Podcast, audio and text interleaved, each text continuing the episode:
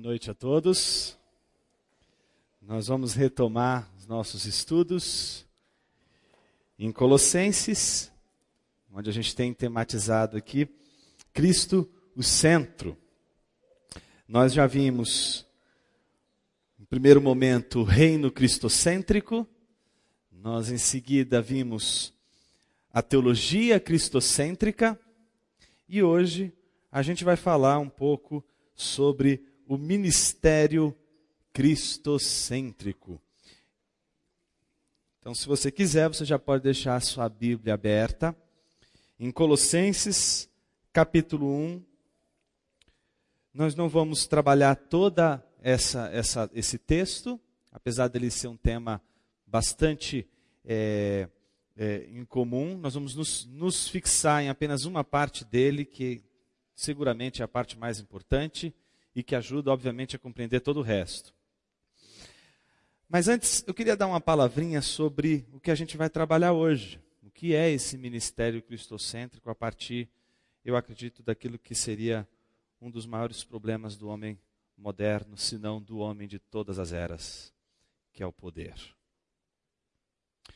Todos os homens, em todas as eras, como nossos dias, buscam poder.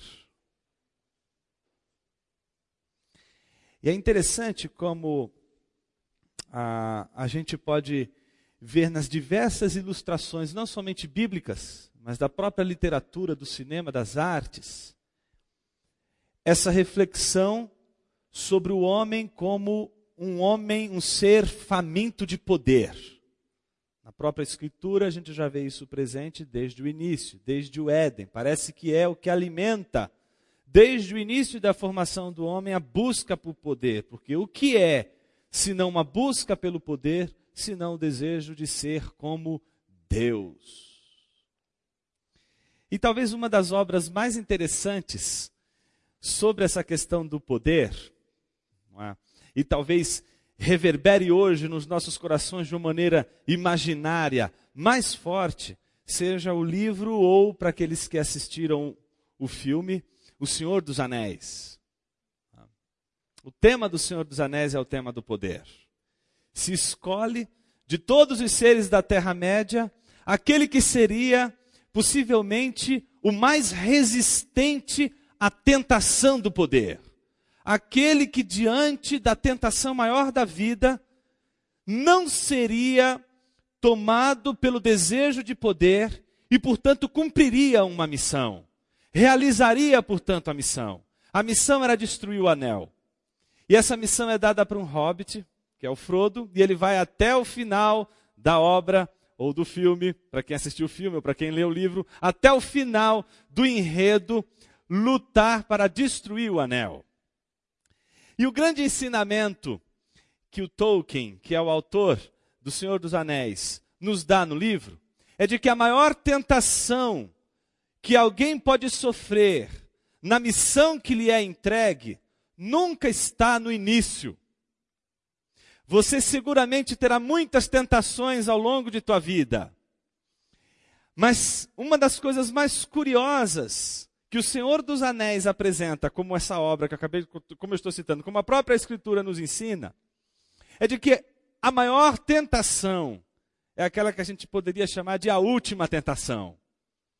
Aquela tentação que não vem no começo de nossa caminhada, de nosso ministério, de uma missão que nos foi entregue para realizar, mas exatamente prestes a realizar. Quando estamos perto de concluir a missão, quando estamos prestes a realizar o grande objetivo que nos foi dado. É aí que somos tentados a mudar todo o foco de nossa vida, da missão para o poder. Todas as vezes que o poder deixa de ser um meio e passa a se tornar um fim, nós seguramente perdemos o objetivo, perdemos a missão. Isso acontece em todas as esferas da vida. E é interessante como Tolkien expressa isso na imagem do Frodo. Faz tudo o que sofre todas as coisas que precisa sofrer, é humilhado de todas as formas, se permite sofrer, se permite ser humilhado de todas as maneiras, para chegar exatamente no último momento, na hora que vai destruir o anel, na hora em que precisa concluir a missão, a grande tentação toma o seu coração. E ele diz: Cheguei, disse Frodo, mas agora minha escolha é não fazer o que vim para fazer. Não vou realizar este feito. O anel é meu. E de repente, colocando-o no dedo, desapareceu. Você lembra que Mateus capítulo 4 diz que Jesus, depois de 40 dias no deserto, ele foi tentado por Satanás? Mais uma vez, não foi no início, foi no fim. Foi depois dos 40 dias. Que Jesus estava ali naquele deserto, no final daquele trajeto, que Jesus foi tentado por Satanás. E Satanás ofereceu de tudo para Jesus. Talvez o mais de todos, as de todas as tentações, seja aquela tentação do poder, que só poderia ter acontecido na mente de Jesus. Uma imagem que é colocada onde dali ele pudesse enxergar todos os reinos de todas as terras e ali pudesse possuir tudo, simplesmente se se curvasse diante da tentação. Ou então que pedisse para que Deus enviasse os seus anjos e ele pudesse saltar e os seus anjos, numa demonstração de poder, pudessem ali ampará-lo no momento em que ele saltasse de um, de um, de um, de um, de um pico. Jesus foi tentado também no final. Mas o que a gente vê é que Jesus ele foi tentado e resistiu até o fim.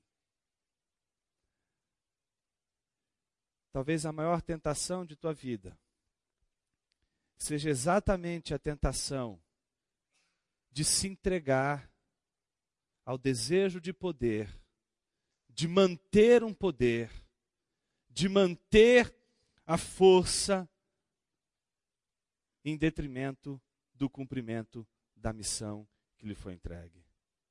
A gente vai falar um pouquinho sobre isso nessa noite. A gente vai falar sobre a resposta do Evangelho quando nós somos tentados.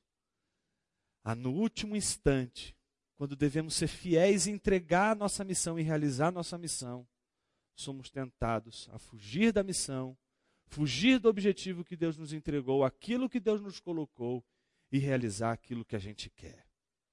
Talvez a maior tentação do cristão e de todo homem que tenta realizar a vontade de Deus seja exatamente a última e a maior de todas as tentações.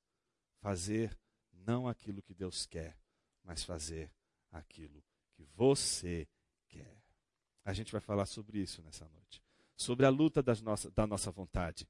Sobre os embates da nossa vontade. Sobre quando a nossa vontade não joga a nosso favor.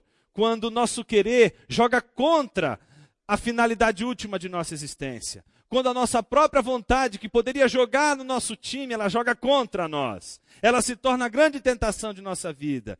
E quem não sabe é, governar a si mesmo e não sabe governar a sua vontade, dificilmente conseguirá governar uma grande cidade, dificilmente conseguirá governar uma igreja, dificilmente conseguirá governar uma empresa, dificilmente conseguirá governar uma família, dificilmente conseguirá governar aquilo que está sob suas responsa sua responsabilidade. É a tua vontade, aquilo que Deus diz a Caim, no momento em que Caim está confabulando tudo, Deus diz para ele: Caim, teu desejo será contra ti.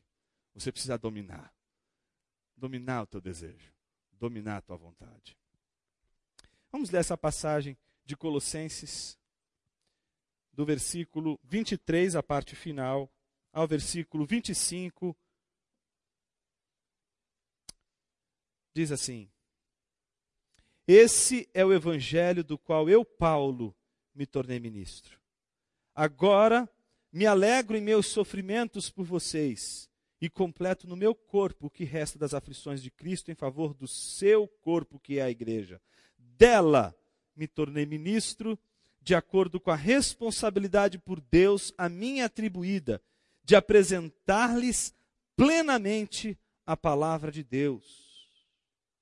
O mistério que esteve oculto durante épocas e gerações, mas que agora foi manifestado aos seus santos. Pai querido, nos abençoe nesse momento de reflexão e de meditação na tua palavra. Que tua palavra possa confrontar nosso coração, nossos desejos, nossas vontades. Que a gente possa compreender qual é a última tentação da missão que o Senhor entregou em nossas vidas ou das missões que o Senhor tem nos entregue ao longo de nossa vida. Que o Senhor nos ajude, ó Deus, a deslindar todas as ciladas que tentam, ó Deus, justamente nos fazer cair, sucumbir diante do poder como grande alvo de nossa vida. Nos ensina, Senhor, a entender como lidar com o poder, porque não teríamos não temos outro que possa nos falar tão bem sobre como lidar com o poder do que o Senhor, que é o Criador dos céus e da terra, o Deus que é dono de tudo isso aqui. Nos ajude, Senhor, nós que somos tão pequenos e possuímos tão pouco, a lidar com aquilo que a gente acha ser tão grande e poderoso. Que o Senhor nos ajude. Assim oramos. Amém.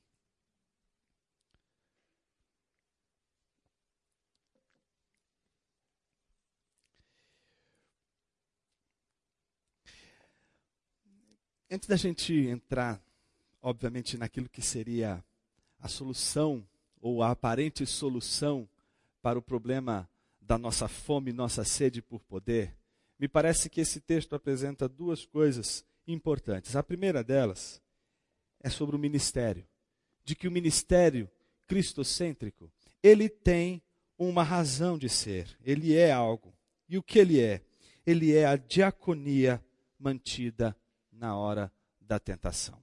A palavra ministério que você encontra aí, ou ministro, que você encontra aí nos versículos 23 e versículo é, 25, Paulo vai dizer que ele se tornou ministro do evangelho, ministro da igreja. Essa palavra ministro aí é diácono. Essa palavra não era explicitamente usada apenas para se referir àqueles a quem os apóstolos, no início da igreja ah, havia é, designado para ajudá-los nas mesas é? e no cuidado com as viúvas, os, os órfãos, etc.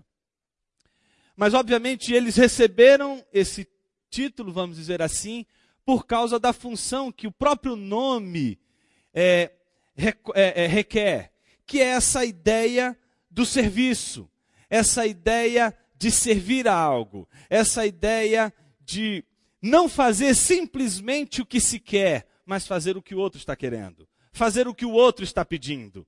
Conceder o que o outro está, o que o outro está solicitando. E é nessa medida que Paulo vai se considerar um diácono.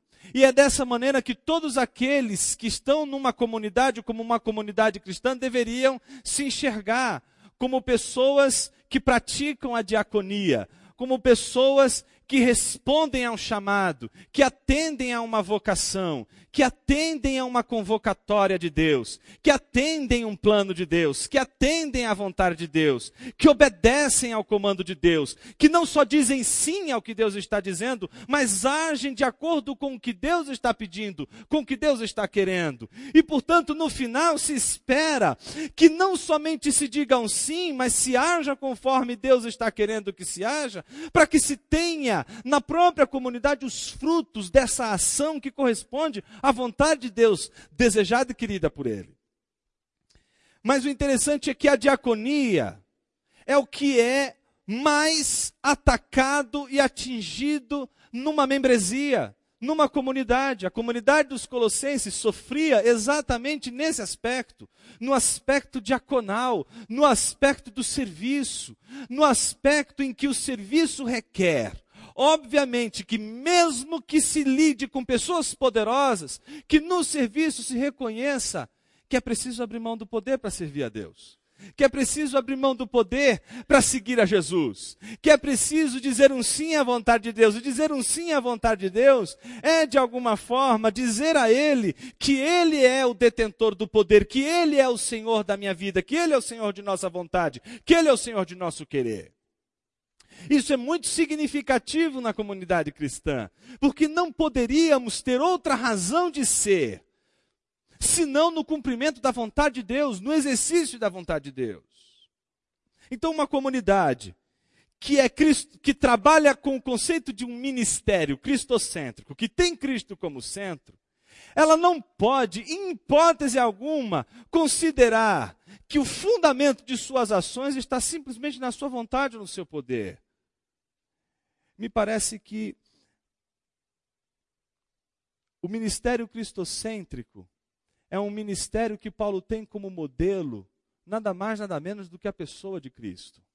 Nós vimos na, no nosso último encontro, quando a gente falou sobre teologia cristocêntrica, que o esforço de Paulo em Colossenses era mostrar que Jesus era poderoso, que Jesus é Senhor de todo o universo, como é também Senhor da igreja. Ou seja, ele detém autoridade e poder sobre a igreja, mas não só sobre a igreja, mas sobre todo o universo. Entretanto, o que Paulo está tentando mostrar agora é o contraponto disso.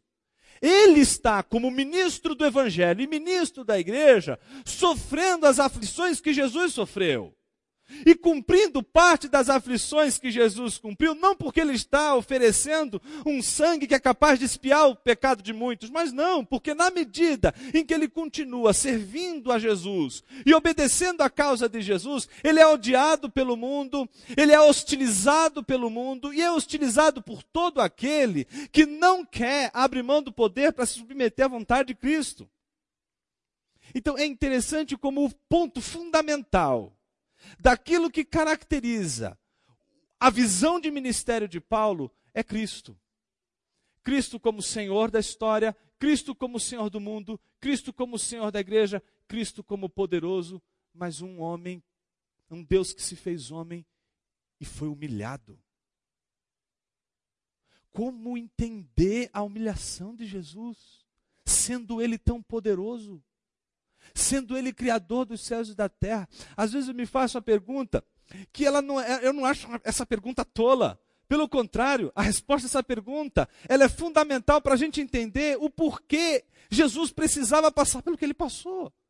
Às vezes a gente, que, quem já está um bom tempo na igreja, já foi, ou já frequentou uma escola bíblica dominical quando era pequeno, quando era criança, ou que estudou a Bíblia em algum momento, descobriu que Jesus, quando morreu na cruz do Calvário, não se tratava apenas de um Marte, mas se tratava do Cordeiro de Deus, que ao morrer na cruz do Calvário, tirava do mundo, tirava do homem o pecado. E é por meio do sacrifício de Jesus na cruz do Calvário que somos livres do pecado. Então vem a pergunta: se é só o sangue de Jesus, aquilo que vai me purificar do pecado, por que, que Jesus não nasce e Deus já não imola ele como imola um cordeiro? Não se escolhia ali um cordeiro sem mácula, sem mancha nenhuma, e imolava o cordeiro para que com seu sangue fosse representada, ainda que não fosse eficazmente representada no sentido de ser de uma vez por todas, mas ainda assim não era o sangue o motivo pelo qual se purificava uma nação. Por que cargas d'água? Não era necessário apenas que Jesus vertesse o seu sangue porque não era necessário que apenas ele fosse pendurado. Vai lá, que ele vivesse a vida aqui, ensinasse, pregasse, e fosse parar lá no madeiro e morresse de uma vez por todas, vertendo o seu sangue. Mas por que cargas d'água ele é traído? Por que cargas d'água ele é cuspido? Ele é humilhado, ele é ridicularizado, ele apanha quando ele é preso pelo sinédrio, ele apanha quando chega na frente do chefe do sinédrio, ele apanha quando, quando se apresenta lá na guarda romana, ele apanha depois depois de se apresentar na guarda romana, é ridicularizado, constrói um espinho para colocar em sua cabeça, penduram ele num madeiro e colocam um, um pedaço de madeira ridicularizando, dizendo: Olha aqui o rei de vocês. Minha pergunta nessa noite para você não é outra senão essa. Se o sangue de Jesus era tão importante, bastava que ele morresse. Mas por que então é necessário esse processo de humilhação? Me parece que esse é o grande mistério do ministério.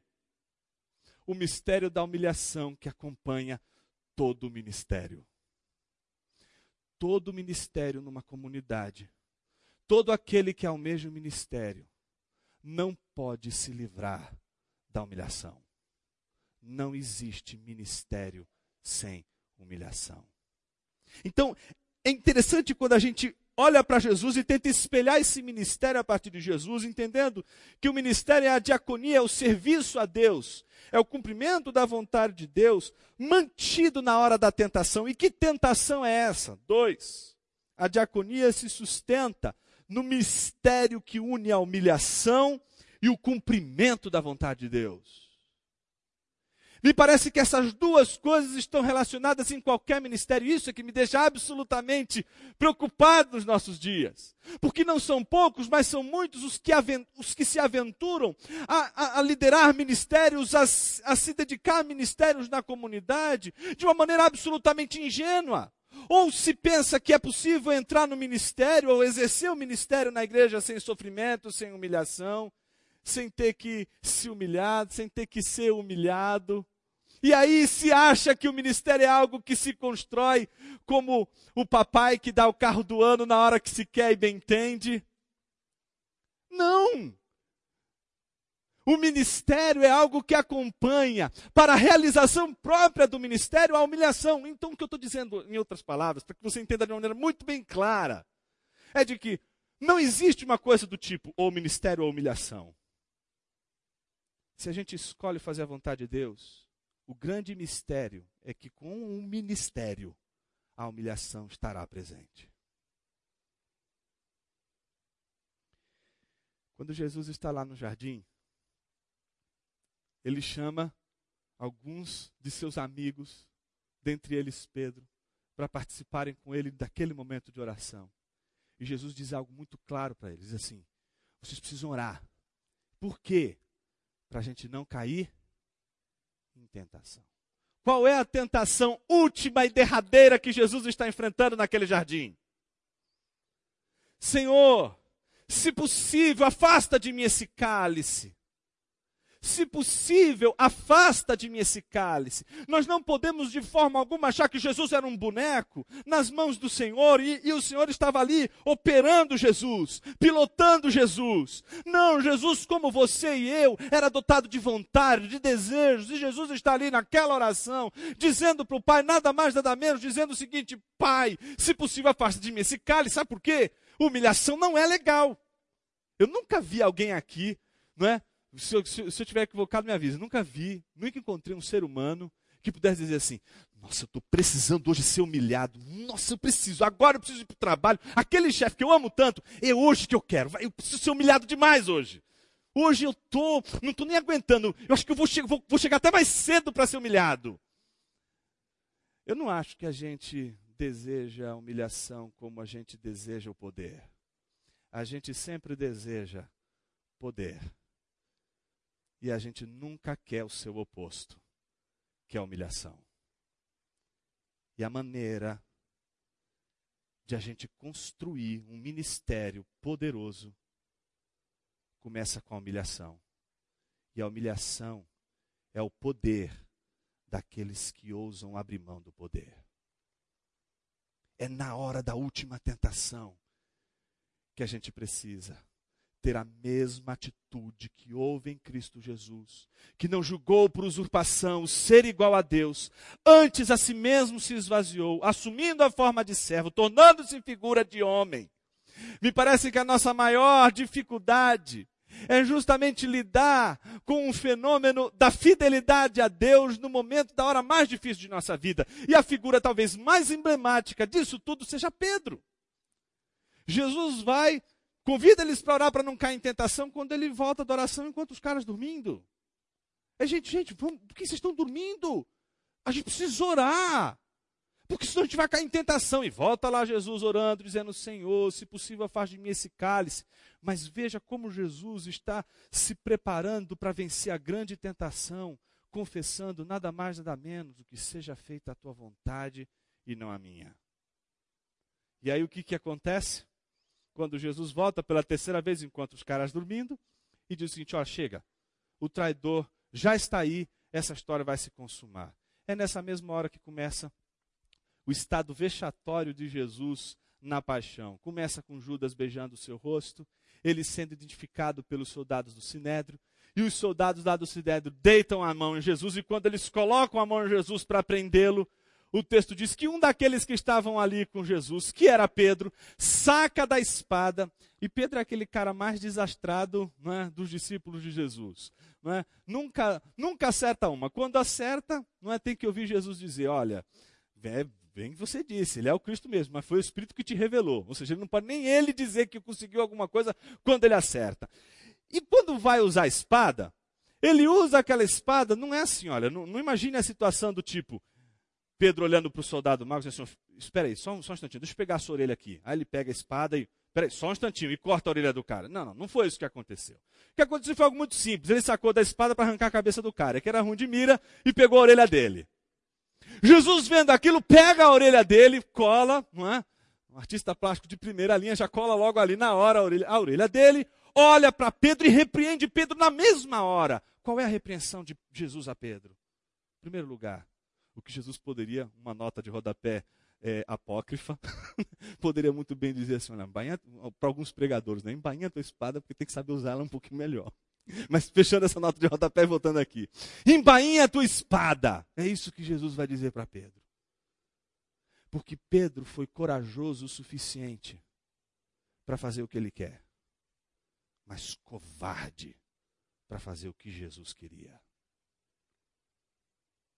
a gente pode ser suficientemente corajoso para fazer o que a gente quer. Mas a coragem que Deus espera de você é a coragem para fazer o que Deus quer que você faça. E foi isso que Pedro resolveu fazer, resolveu fazer ali? Não, foi o contrário. Pedro fez a sua vontade. E a vontade de Pedro, veja, é piedosa. Eu fui defender Jesus. Ele vai defender Jesus. Por mais que aquilo que você esteja fazendo seja maravilhoso, se não é o que Deus quer, é o que você quer, e é justamente o que você não quer fazer que Jesus quer no altar do sacrifício. É ali que Ele vai tratar com a nossa humildade, é ali que Deus vai tratar com a nossa pretensão de poder, é ali que Deus vai tratar com o nosso, nosso princípio de autonomia. É ali que a nossa autonomia pretensa vai ser tratada por Deus. Porque a gente acha que a gente pode fazer tudo o que a gente quer. A gente acha que quando a gente tem poder, a gente pode passar por cima de tudo e de todos. A gente acha que quando a gente tem poder, a gente compra o coração de um filho, o coração de uma filha, o coração de uma esposa, o coração de um esposo e o coração de quem vier pela frente. Porque a gente acha que quando a gente tem poder, a gente tem autonomia para fazer o que a gente bem entende, o que a gente bem quer. Mas o ministério cristocêntrico, ele vai trabalhar com essa tendência do nosso coração, vai mexer com as tuas estruturas de poder, vai mexer com as tuas inclinações de poder, de domínio, de controle, controle de um filho, seja ele pequeno, seja ele grande.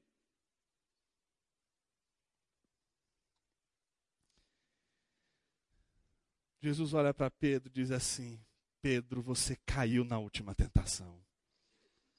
Você não resistiu na última tentação. O que, que você está pensando, Pedro? É o sabão de Jesus, né? Você acha que eu ia precisar desse seu canivetinho aí? Eu preciso do seu canivete para eu sair dessa situação? Pedro, olha quem eu sou. Ele é o Senhor das águas. Ele é o Senhor do vento. Ele é o Senhor da natureza, como a gente viu no último encontro. Ele, com a sua palavra, fez surgir todo esse universo. É ele que está olhando para o jovem rico, sendo ele o mais rico de todos os jovens, dizendo para o jovem rico: Olha, vende tudo o que você tem e me segue, porque ele sabe o que é abrir mão da riqueza. Ele sabe o que é abrir mão do poder para servir a vontade de Deus. Ele que é o Senhor da natureza e que diz ao vento que ele pare e as ondas agitadas que arremessam o barquinho de um lado para o outro, que se acalme. Ele poderia com uma só voz, como disse um dia Satanás, lá em Mateus 4, quando ele estava sendo tentado: Olha, se você mandar, os teus anjos vão te obedecer. Eu poderia agora pedir doze legiões de anjos e eles viriam aqui para me proteger e ninguém tocaria um fio do meu cabelo. Jesus está dizendo para Pedro o seguinte: Pedro, se não tiver essa humilhação, eu não vou realizar a vontade de Deus, porque essa humilhação é necessária. Jesus, antes de beijar a cruz, precisou beijar a humilhação que vinha antes da cruz.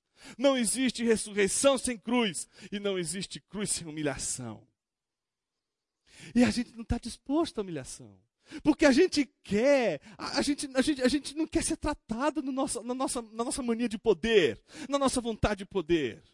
E é ali que Deus vai tratar, é ali que Deus vai mexer com as nossas estruturas de conquista, de ambição que coloca o centro não na vontade de Deus, mas no poder. É o sujeito que não consegue mais olhar para a missão de Deus, mas ele só consegue olhar para o poder. Quando olho para isso, eu imagino Paulo. Quando Paulo escreveu isso muito tempo antes pra, de Colossenses, né? Ele escreveu para os corintianos, ele explicou de maneira bem didática para eles poderem entender direitinho. Ele disse assim: quando eu tive revelações do, de Deus, que eram grandiosas, é? Deus enviou um. Aí, para quem né, acha que o mundo é dividido em duas partes, o bem e o mal, né, os anjos bons e os anjos maus, e acha que a, a batalha espiritual se resolve nisso, Jesus, a, a palavra de Deus diz através de Paulo o seguinte: Deus enviou um mensageiro de Satanás para me pôr um espinho na carne. Por que que Paulo precisou desse espinho na carne? ele se sentia esbofeteado. E você sabe que na antiguidade, não só na antiguidade, mas esbofetear alguém é colocar esse alguém num vexame, numa vergonha profunda. Ele foi se sentia esbofeteado e Paulo chega a dizer, Senhor, por três vezes pedindo, Senhor, me livra desse espinho na carne. Talvez esteja pensando assim, me livra desse chefe.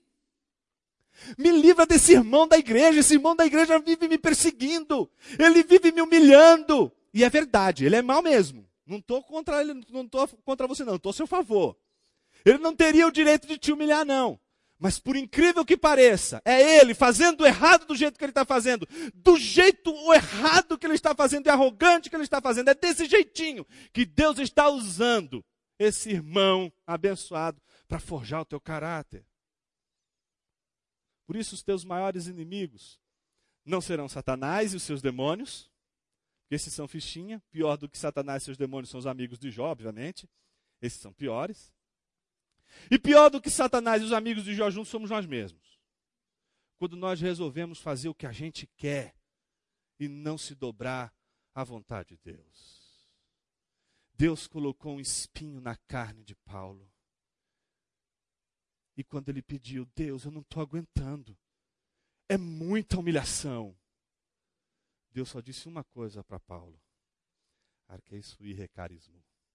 A minha graça te basta.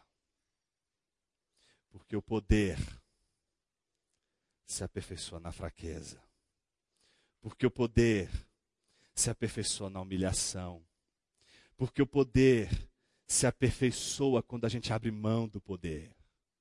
Porque o poder se aperfeiçoa no meio daqueles que entendem que a humilhação é uma condição necessária para o tratamento de Deus. Talvez você esteja dizendo, pensando, puxa Jonas, está difícil isso. Porque amanhã eu vou trabalhar e eu vou encontrar aquela fera na minha sala. E ele me magoa demais. Por incrível que pareça, Deus pode estar usando ele para tratar com o seu caráter.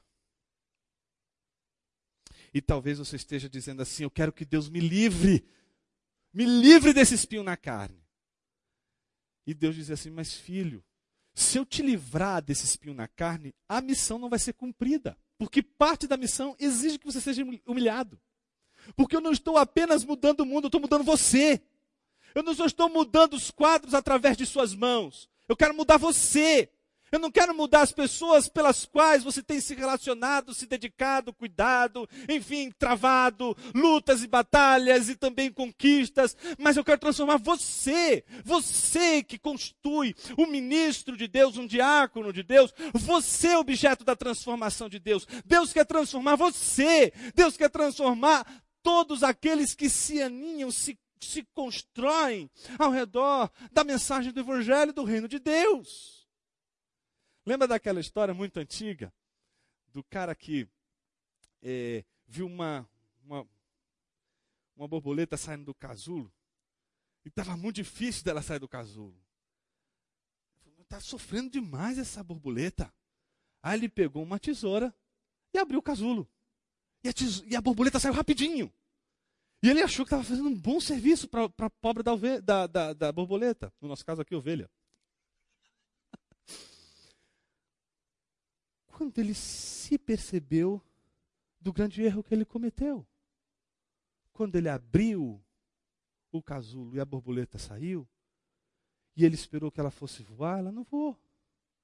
As suas asas estavam mirradas, porque era exatamente a força para sair que contraiu o suficiente para as asas se abrirem. E quando ele facilitou a vida da borboleta, ele simplesmente inibiu a possibilidade maior daquele ser dar o seu voo. O que eu estou dizendo para você nessa noite é que se você pedir para Deus tirar o espinho na tua carne, se você pedir para Deus tirar a humilhação que você tem passado da tua frente, o que você está pedindo para Deus é para não mais voar.